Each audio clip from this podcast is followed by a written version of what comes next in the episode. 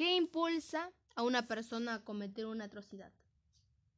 Cuando éramos inocentes y escuchábamos cosas así, imaginar que en nuestro entorno pudiera ocurrir lo mismo nos parecía imposible o insoportable de tan solo imaginarlo. ¿Qué cruza por la cabeza de la gente que comete atrocidades? Es complicado, ¿verdad? Pero hoy todavía mejor que escuchar dentro de una cabeza enferma será reflexionar en los resultados positivos que trajo una grave atrocidad. Ha pasado antes, en Argentina, Colombia e incluso en Venezuela. Pero lo presente ocurre en otro lugar, en un pueblo alejado a gran altura, que tiene más de 20.000 habitantes. La clave tras los hechos macabros que aquí se suscitaron fueron ocultas evidencias y ahorrar dinero. Dos poderosos móviles. Cuando el ácido no era el mejor y los mineros se quedaban atorados ahí arriba en su infernal limbo psicodélico, era solo cuestión de días para que la salud de ellos se deteriorara a tal punto que murieran.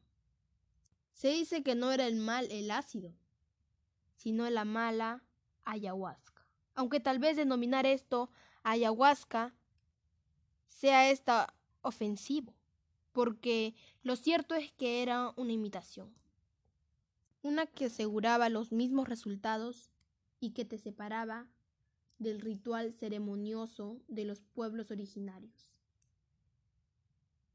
El cocinero que ellos usaban hacía un químico raro que entrado en años hacía mezclas desproporcionadas. Todo el que no despertara del trance para irse durante la madrugada o a la mañana. Era casi con total probabilidad un caído. Entremos ahora al caso de la escuelita que se encontraba en el pueblo, sin dinero en los bolsillos e incapaces de ofrecer ninguna utilidad más allá de ese punto, a aquellos malhechores se les ocurrió nada más y nada menos hacer algo con ellos, con los cuerpos.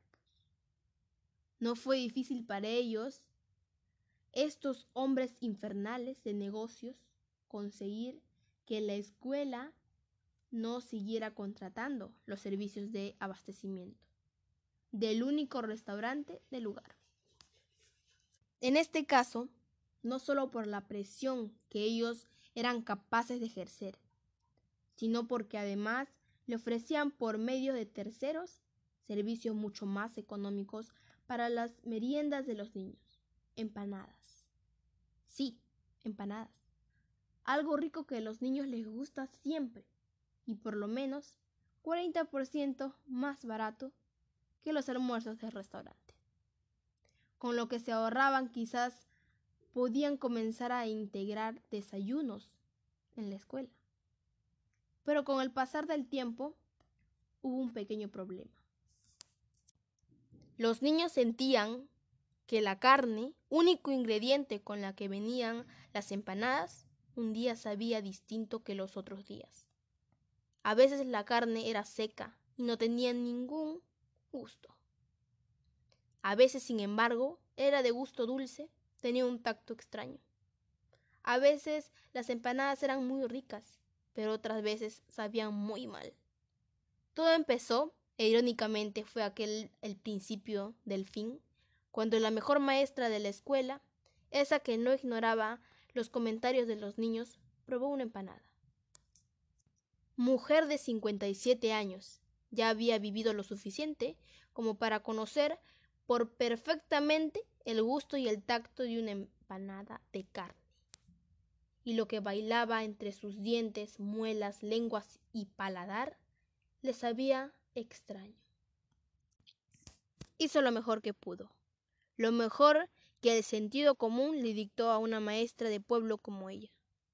Llevó la empanada a un doctor, pero no a un cualquier doctor, se la llevó a un portugués que trabajaba en la O.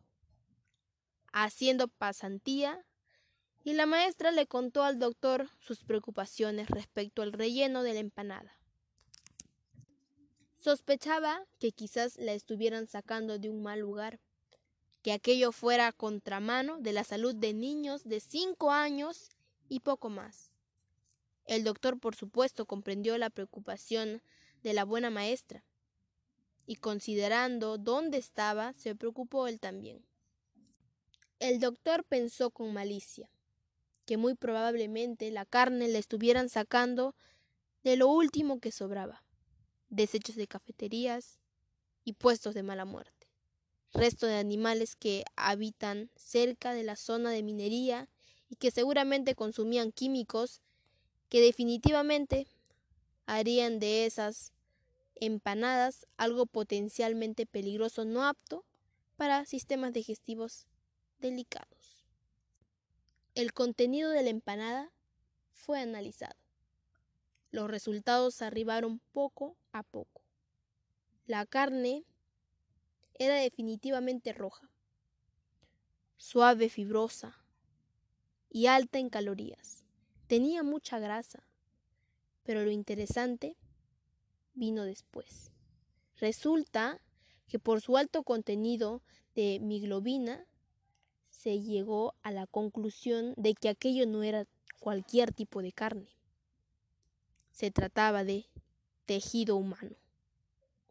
Los pequeños estuvieron meses comiendo carne humana. Las veces en las que las empanadas sabían normal era porque la carne era normal, de animal, la variedad más barata posible. Pero cuando la carne sabía especial, era porque los niños estaban comiendo restos de personas.